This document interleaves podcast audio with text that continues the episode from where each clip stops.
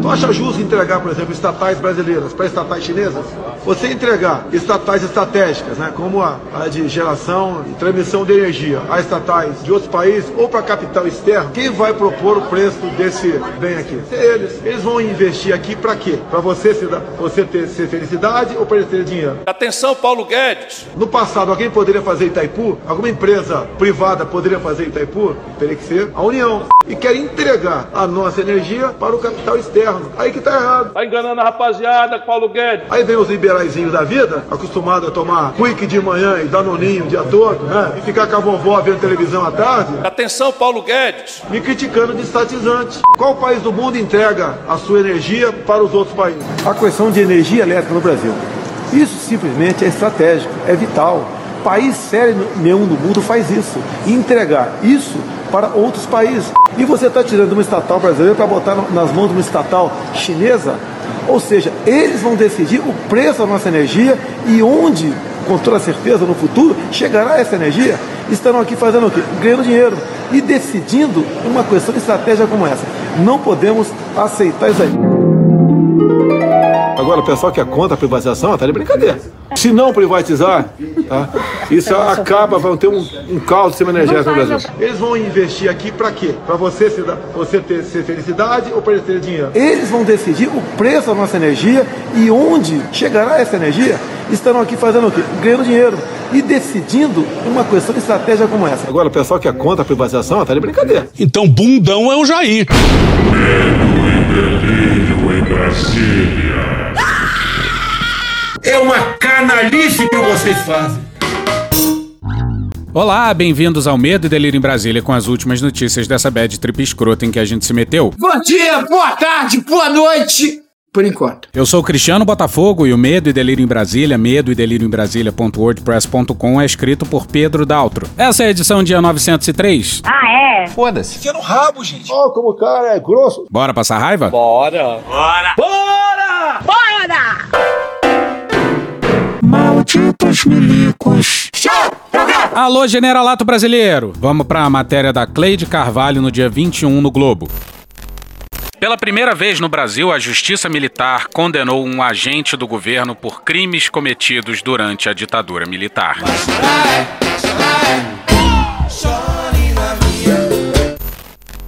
Mas a notícia é boa demais para ficar numa vírgula só.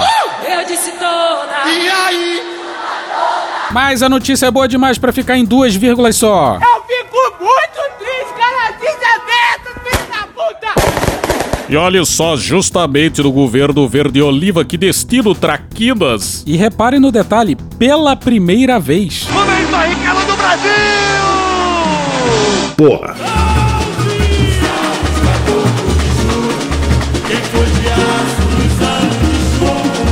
E como diz o Milor, o Brasil tem um enorme passado pela frente. A ditadura acabou em 85 e a gente está em 2021, 36 anos depois, e trata-se da primeira vez. Alô, Justiça Brasileira! Tava fora do Brasil, irmão? O juiz Silvio César Aruk Gemac, da Nona Vara Criminal Federal de São Paulo, condenou o delegado aposentado do Departamento Estadual de Ordem Pública e Social de São Paulo, o DEOPS, Carlos Alberto Augusto, a dois anos e onze meses de prisão em regime semiaberto por sequestro e cárcere privado. Pois é, eu sei que eu tô em falta com vocês. Eu sei que vocês sentem falta dessa voz que exala sensualidade. Mas vocês sabem como é a carreira de deputado, né? Não sobra mais tempo para mandar nenhum beijinho. E desde já eu queria pedir perdão pelo vacilo, mas fica aqui um beijo molhado e voluptuoso pro juiz Silvio César Haruki Germac. Há juízes em Berlim, hein? E nem em regime aberto os militares vão concordar. Inclusive, pra gente tá meio estranho o silêncio deles. O delegado foi denunciado pelo Ministério Público Federal pelo sequestro de Edgar de Aquino Duarte, desaparecido desde 1971. Que atuava como corretor da Bovespa. Duarte havia sido expulso da Marinha em 1964 e não tinha mais vínculo com grupos de oposição à ditadura desde 1968, quando retornou do exílio. A sentença é de primeira instância e o ex-delegado poderá recorrer em liberdade. Abre aspas, a condenação é um marco no Brasil, que é considerado um pária por ser o único país a não ter condenado agentes da ditadura por crime contra a humanidade, que não prescrevem e não são passíveis de anistia. Fecha aspas, afirmou o procurador Andrei Mendonça, autor da denúncia. Pois é, mais um aspecto sob o qual somos párias. Se isso faz de nós um pária internacional, então que sejamos esse pária. Abre aspas, é uma decisão que envolve não só o passado, mas o presente e o futuro, por reforçar garantias de que esses crimes não mais ocorrerão. Fecha aspas, afirma Mendonça. Mais de 50 ações por crimes ocorridos durante a ditadura já foram apresentadas à justiça brasileira. Mas a maioria das denúncias foi rejeitada ou está paralisada na Justiça Federal, tendo como justificativa a lei da anistia, que foi considerada constitucional pelo Supremo Tribunal Federal. Isto é uma indecência. Segundo Mendonça, a sentença contra o delegado aposentado do DEOPS pela primeira vez segue as normas e decisões internacionais que obrigam o Brasil a investigar e punir quem tem atuado no extermínio de opositores políticos entre 1964 e 1985. Em 2018, a Corte Interamericana de Direitos Humanos obrigou o país a investigar e punir os culpados pela morte do jornalista Vladimir Herzog, assassinado em São Paulo em 1975. E tem gente que até hoje considera plausível que ele tenha se suicidado. O caso Vladimir Herzog, né? Muitos falam que ele praticou o suicídio. Você não. pode ver. Beijo, Mariana Godoy. Não teve nada de tortura, não. Que isso? Eu sou favorável à tortura, tu sabe disso. Em 2010, a corte responsabilizou o governo brasileiro pelo desaparecimento de 70 pessoas durante a guerrilha do Araguaia, descumprindo a obrigação de punir os responsáveis e omitir informações aos parentes das vítimas, que ainda hoje não localizaram os corpos. Há anos o Bolsonaro diz que quem procura osso é cachorro. Procura aí no Google o cartaz que ele colocou na porta do gabinete dele com essa frase. Isso no momento em que o tema era discutido na Câmara. Vamos atrás dos ossos do Araguaia. Eu botei, quem vai atrás de osso é cachorro. Mas qual é o problema? Meu irmão, na moral. No processo envolvendo o desaparecimento de Duarte, também foram denunciados o coronel Carlos Alberto Brilhante Ustra. Meu herói. Um herói nacional. E o ex-delegado Alcides Singilo. Eles foram retirados da ação após morrerem. Duarte foi preso em junho de 1971, 50 anos atrás, sem qualquer ordem judicial. Segundo testemunhas, ele já não atuava como militante político. Ex-fuzileiro naval, ele foi expulso da Marinha em 1964 em decorrência do ato institucional número 1 e viveu no exílio em países como México e Cuba, onde se casou antes de retornar ao Brasil. Ele entrou no radar do DEOPS devido a depoimento do cabo Anselmo, que foi colega dele na Marinha. Anselmo, que se tornou agente infiltrado da repressão, chegou a se hospedar no apartamento de Duarte e temia que ele se tornasse uma ameaça à sua colaboração com os militares. Pois é, prestando atenção, o cara foi morto porque poderia atrapalhar os planos do cabo Anselmo.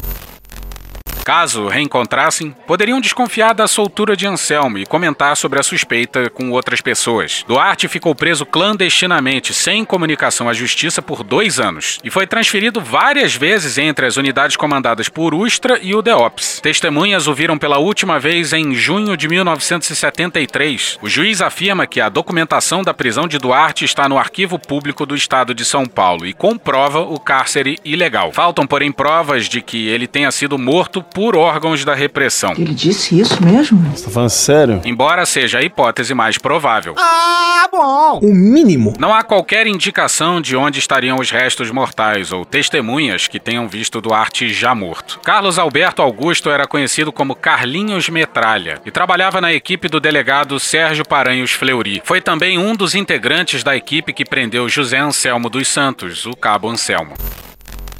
Agora, Bolsonaro cair, o sucessor de Bolsonaro restabelecer a sanidade mental na capital federal, a economia voltar a crescer, tudo isso é muito bom, mas os civis precisam tomar coragem e condenar os militares por seus crimes, não só os da ditadura, como dessa distopia atual escrota do caralho que a gente tá vivendo. A relação do Brasil com o exército precisa virar a página. O exército precisa ter consciência disso também. O Brasil não teve justiça de transição e tá fazendo falta. Impeachment. Que entrevista espantosa do Lira, em matéria do Evandro Éboli e do Thiago Bronzato no dia 22 no Globo. Abre aspas, nesse momento, a CPI é um erro. Eu não te perguntei! Ninguém te perguntou! A guerra está no meio. Uma guerra civil aqui dentro. Como é que você vai apurar crime de guerra no meio da guerra? Como vai dizer qual é o certo? Cadê seus estudos? Você é maluco, é? Que tal comparar o que deu certo no mundo inteiro com o que foi feito no Brasil? Que tal tentar entender por que diabos a gente tem 2,7% da população e 13,5% dos mortos? Não tem como saber o que é o certo? Bolsonaro foi contra tudo que foi provado que funciona. Mas não, deixa para depois isso. É melhor a gente deixar todo mundo morrer e depois a gente se preocupa. Abre aspas, até dois meses atrás o Chile era nossa referência. Como está hoje? Por que está desse jeito que se já vacinou 60% ou 70%?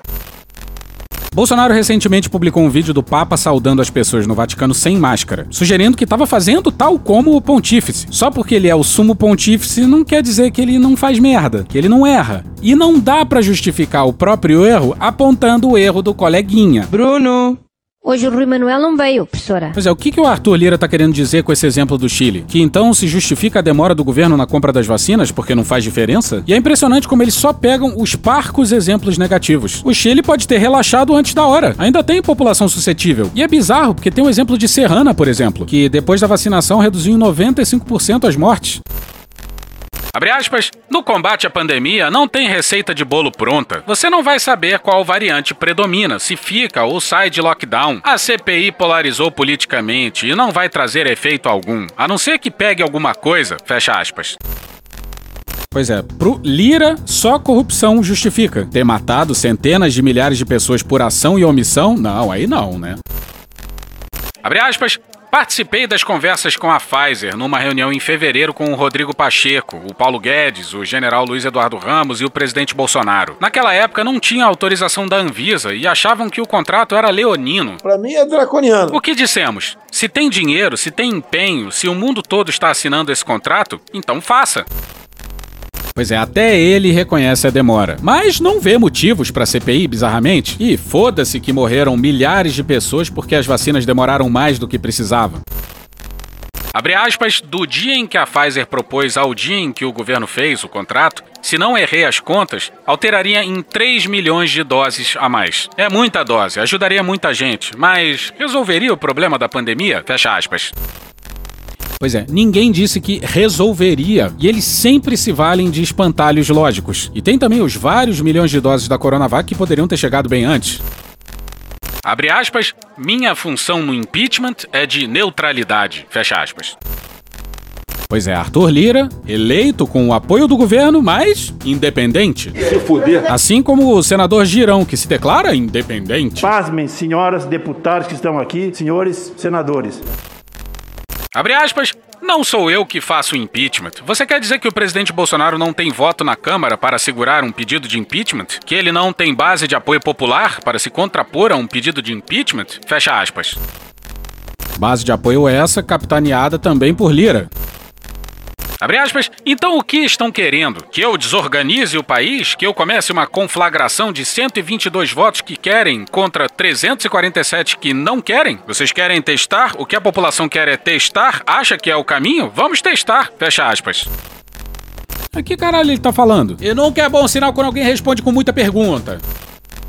Abre aspas, o que eu estou dizendo é que o impeachment é feito com circunstâncias, com uma política fiscal desorganizada, uma política econômica troncha. O impeachment é político. Fecha aspas. Impeachment é legal, jurídico e político, mas você aí tá do lado da ilegalidade. E repara como ele convenientemente esquece da Dilma na resposta que vai a seguir. Abre aspas, vai resolver o quê? É o vice-presidente Hamilton Mourão que vai resolver? O que é que vamos fazer com o impeachment? Impeachment tem várias circunstâncias e venho dizendo isso muito claramente. O ex-presidente Michel Temer tinha apenas 3% de aprovação popular. Com o Janot, Rodrigo Janot, ex-procurador-geral da República, todo dia disparando uma flecha e passou por dois pedidos negados na Câmara. Lula teve o mensalão e não teve pedido de impeachment, com um rebanho de gente pedindo. Fernando Henrique teve. Rodrigo Maia, claramente de oposição a Bolsonaro, teve 67 pedidos de impeachment na gaveta. Faltou um? Por quê?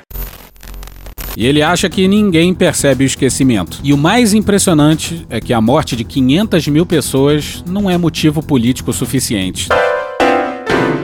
CPI. Osmar Terra.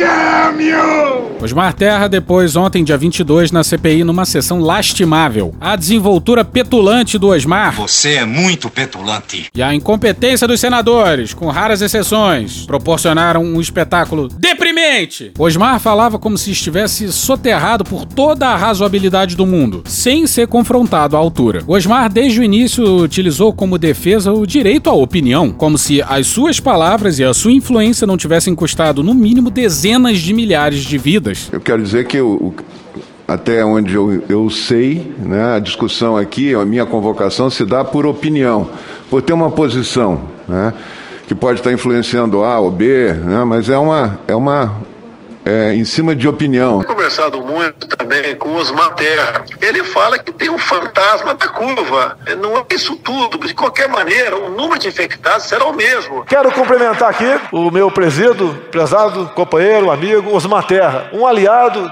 desde o princípio nessa questão, com números, com dados, com convicção. Eu queria já começar a, a, a colocar algumas questões que são levantadas. Se existisse vacina desde o início, ninguém estava discutindo nada, que nem existiria essa comissão. Meu irmão, na moral. O que, que você tá falando, cara? Se tivesse vacina desde o início, não teria nem pandemia, né? Eu não entendi o que ele falou. Agora, todas as pandemias, eu citei cinco aqui, nenhuma delas teve vacina desenvolvida a tempo e testada de forma adequada a tempo. Todas, a vacina veio depois. A gente não vai focar muito na fala desse f... Não. Tá certa a indignação. Por isso, tome aí uma coleção de absurdos do conselheiro presidencial. Não existe nenhuma proposta aqui de deixar a população se contaminar livremente. Nunca se fez isso. Ah, é? Olha só, Bolsonaro. Por exemplo, Datena, a garotada abaixo de 40 anos. Ah, entendi. A princípio, contraindo o vírus, não vai ter problema. Agora, essa garotada, vamos supor, se infectando agora, ela seria uma barreira no futuro para não transmitir o vírus aos mais idosos. Eduardo Bolsonaro. A pandemia só vai passar depois que 60 a 70% das pessoas estiverem infectadas. Então, meus caros, dos 200 milhões de brasileiros, 140 milhões vão pegar o Covid. Desses 140 milhões, é melhor que os jovens peguem primeiro, que tem um sistema imunológico maior, mais em dia. Então tem que soltar os jovens na rua para voltar a trabalhar, segura os mais idosos. E Anthony Wong, só para dar três exemplos. Eu, pessoalmente, acredito que nós deveríamos retomar a, a normalidade totalmente da sociedade, fazer o isolamento vertical. Desta forma, nós adquiriríamos a imunidade de rebanho. Vamos seguir. Desde o início, é, se fizeram previsões apocalípticas, né, em cima de projeções matemáticas do Imperial College, que assustou a humanidade. Assustou muito a humanidade. Mas que filho da puta, olha aí, veja você. Eu sei que vou mostrar um monte de vídeos aí meus falando da, das previsões. Exatamente. Eu já quero antecipar aqui, dizendo para vocês que as previsões que eu fiz foi baseado não num estudo matemático apocalíptico, como foi o do Imperial College, mas nos fatos que existiam na época, em março, fevereiro e março. O Tasso foi muito bem, sublinhando as previsões e deixando claro que o Osmar havia errado em todas. E o Tasso conseguiu arrancar confissões deliciosas do deputado. O senhor, no início, previu que mataria, que a, essa pandemia mataria menos que H1N1. Correto? Está correto, senador? O senhor errou.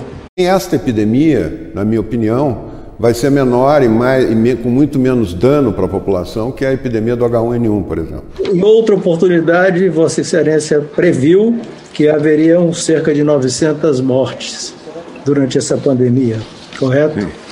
Correto. Esse ano morreram 780 pessoas no Brasil de H1N1. Provavelmente não vai morrer tanta gente de coronavírus. O senhor falou com as informações que tinha à época, que esqueçam as vacinas que não vai ter, vac... não, não, não vai ter vacina, correto? E a vacina? Vacina esqueçam. A vacina não é uma coisa para agora.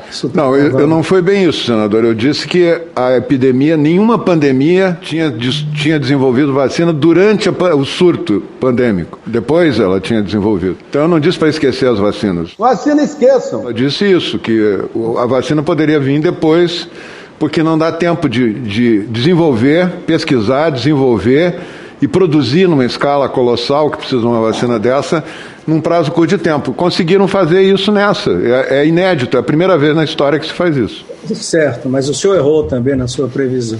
Depois o senhor também afirmou que não haveria segunda onda no Amazonas. correto? Sim, senhor. Eu disse que era pouco provável. Né? Agora inventaram que no Amazonas ia ter um novo surto, uma segunda onda. Tudo é bobagem, não vai ter. O senhor errou. Sim. Uh, a pandemia acabaria entre junho, julho, maio, abril. Uh, o senhor também fez essa previsão. Sim. Sim, senhor sim. Nós vamos entrar junho já praticamente sem epidemia no Brasil. O senhor acabou de dizer aqui, eu lhe cumprimento pela franqueza, de que não haver, que em pandemia não há variantes, porque é muito rápido, não haveria variantes, correto? Nenhuma anterior teve. O coronavírus não pode sofrer mutação e recontaminar a mesma pessoa? Não, isso não existe em epidemia. Num período curto de epidemia não tem esse problema. Ah, pode ter um vírus um pouquinho, pode ser um pouquinho diferente um do outro e tal, mas não tem. Esse risco não acontece, senão as epidemias não acabavam nunca, Denise. As epidemias acabam em 14 semanas. Ela começa e termina. Em junho não vai ter mais epidemia. Tá certo. O senhor errou também. Aqui estão estabelecidos nesse conjunto de erros, a meu ver, as bases da estratégia que foi adotada pelo governo federal de combate à pandemia. Se colocarmos que o senhor uh, defende outras posições que nós, uh, que, que a maioria dos cientistas não concordam, estão colocadas as bases que orientou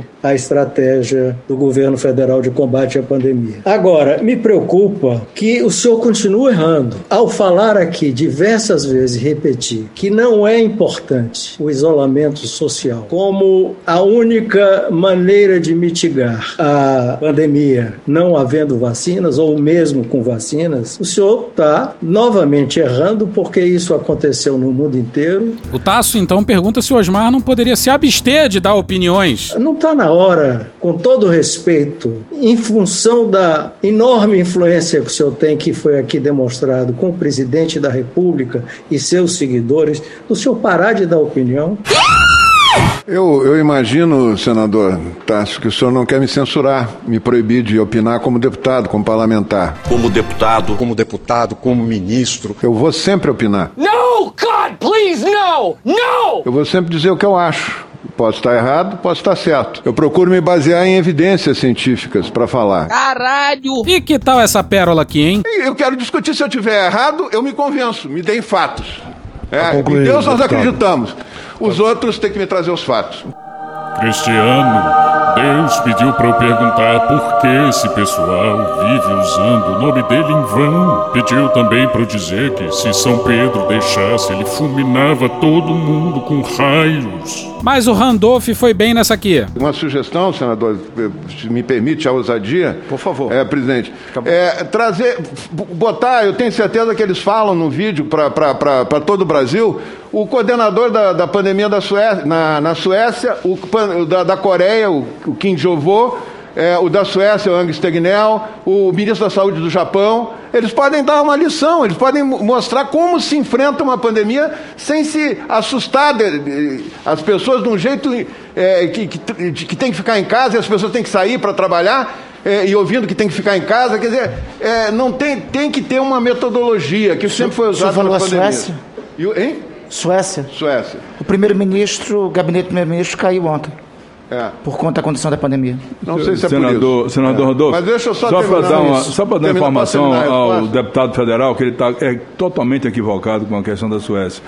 Na Dinamarca e na Noruega, na Suécia morreram seis vezes mais, foram a óbito seis vezes mais pessoas do que na Noruega da Dinamarca. O senhor deu um dado completamente errado. Lá teve uma CPI também. Lá teve uma CPI e foi demitido, como falou. Caiu o gabinete, primeiro-ministro. O gabinete caiu, porque os deputados tomaram a iniciativa de retirá-lo. Se no Brasil tem parlamentarismo, Bolsonaro já estava retirado do poder há muito tempo.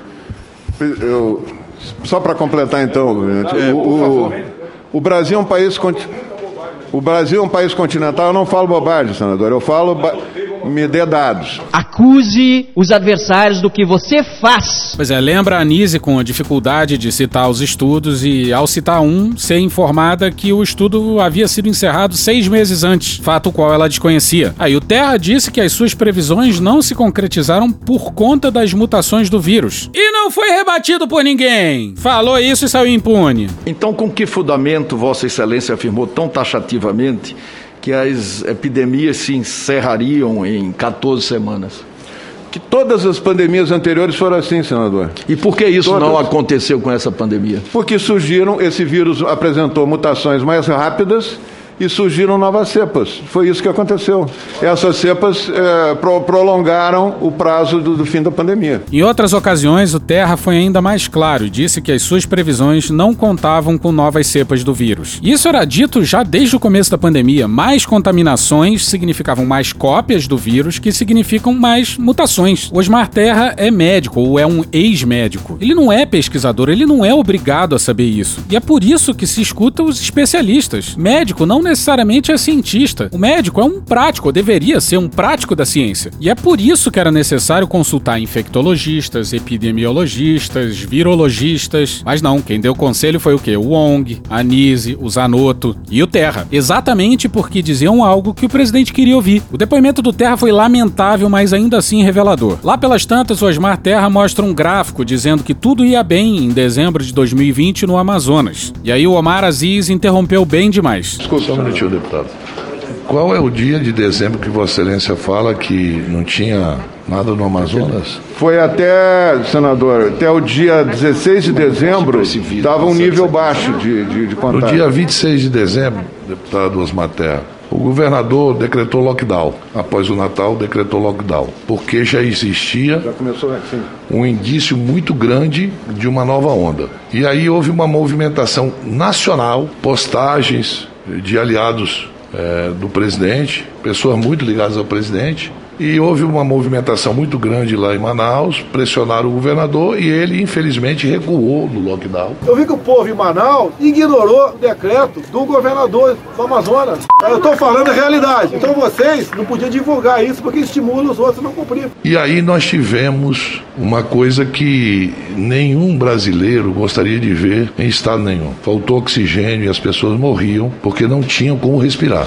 Então essa, essa questão que Vossa Excelência levanta, nós temos que ter cuidado com as palavras, Frase não mata ninguém. os números, porque foram vidas que foram perdidas por causa de não termos uma política sanitária no Brasil. né? Então eu responsabilizo, eu responsabilizo essas mortes que tiveram no Amazonas, aqueles que foram contra o lockdown. Eu vi que o povo em Manaus ignorou o decreto do governador. Podem até estar se festejando porque se reabriu o comércio, se reabriu tudo. Mas tenha certeza que cada pessoa que foi pra rua, que cada pessoa que postou no Facebook, no Twitter, comemorando, é a mesma coisa que aconteceu no Rio em Manaus também, o povo se revolta e faz o governador retroceder. Todas essas pessoas não têm o direito de deitar num travesseiro e dormir tranquilamente.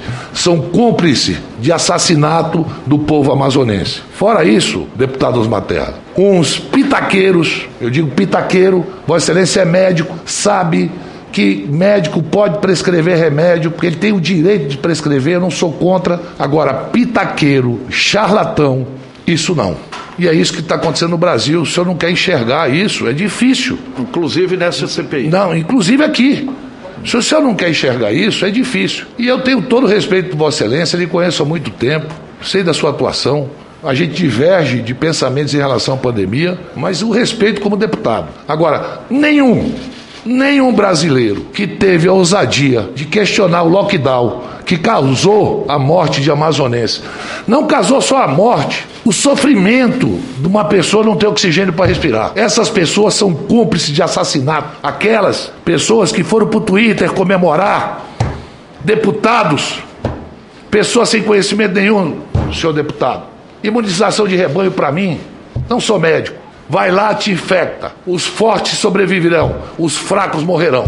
É isso que é a, a- a imunização de rebanho. E é isso que o próprio presidente disse. Olha, eu me contaminei, eu sou atleta, eu não senti nada e Continua tal. dizendo. Parece tá eugenia, né? Quem brilhou nesse dia na CPI foi o Desmentindo Bolsonaro, que merece todos os nossos aplausos, pelo trabalho enorme de pesquisa que eles vêm fazendo. E vários dos vídeos do Desmentindo Bolsonaro foram exibidos na CPI do Osmar, falando uma coisa e na sequência o Bolsonaro dizendo a mesma coisa. Esse ano morreram 780 pessoas no Brasil de H1N1. Provavelmente não vai morrer tanta gente de coronavírus. Na ordem de 800 pessoas. A previsão é não chegar a essa quantidade de óbitos no tocante ao coronavírus. E o Osmar dizendo que não tinha nada a ver com isso. Impressionante é o ventríloco, que geralmente fala o que o deputado fala também. Terra disse orgulhoso que o Brasil enfim tem um presidente com ideias próprias e bom senso.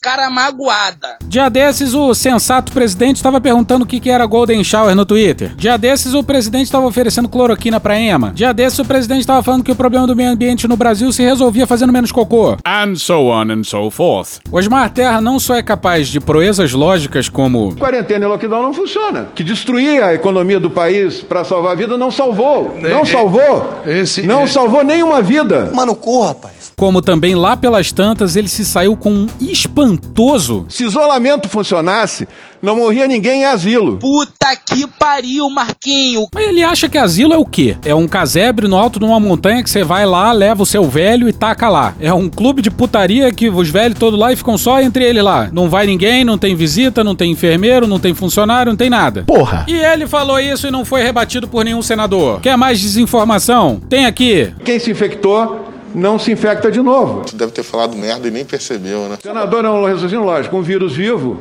provoca mais anticorpos que um vírus morto. É esse o raciocínio. E essa foi só uma das formas através das quais ele repetiu que a imunidade advinda da infecção é melhor que a da vacina. Mesmo com um pequeno detalhe que a infecção pelo vírus pode matar, né? Então vamos aos destaques do dia, começando com Alessandro Vieira. Ai, já me sobe um calor. Existe um ponto específico de tudo que o senhor falou, com o qual eu concordo plenamente. O senhor prestou uma grande contribuição para essa CPI e para o Brasil. Quando o senhor esclarece para todos nós que o presidente da República, se informando pelos meios que ele escolha, é o único responsável pelas decisões que toma. Não é uma pessoa com problemas mentais, até onde se sabe, e toma decisões como gestor desta República. O senhor falou por várias vezes isso, que o senhor é apenas um deputado que manifesta opiniões e o presidente escuta o que quer e decide como quer.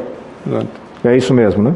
Uma pergunta é, para finalizar, senhor deputado. O senhor é um técnico da saúde, foi secretário de saúde. Eu lhe pergunto, o senhor como secretário de saúde, na sua relação com o governador do estado, o senhor aceitaria uma interferência na sua atuação e no seu trabalho que fosse contrária ao seu entendimento técnico? Aí o Osmar enrola, É, enrola, vou, vou, vou falar.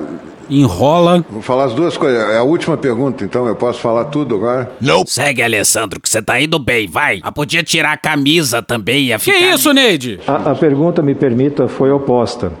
Se o senhor, como um profissional da saúde, aceitaria uma interferência política contrária ao seu entendimento técnico? Não, eu ia, eu ia tentar convencer a pessoa a não fazer. É, Ou eu tenho razão ou o outro tem razão. Agora, eu não entendi essa pergunta porque o- nós estamos falando do. O senhor está querendo chegar na questão do presidente e do governador, é isso? Os governadores Não, não. tomaram uma Eu- posição. Eu, eu estou o tentando aferir aqui, É. para a CPI e para os brasileiros que nos acompanham, qual é o nível de independência técnica que o senhor acha correto. Eu, particularmente, sou um técnico Eu- da eu segurança não- eu- pública. eu nunca Eu nunca nada- aceitei interferência política. Estou perguntando ao senhor, um Eu técnico nunca- da saúde, eu o senhor nunca- aceita interferência? Eu nunca fiz nada que contrariasse princípios e convicções minhas. Perfeito.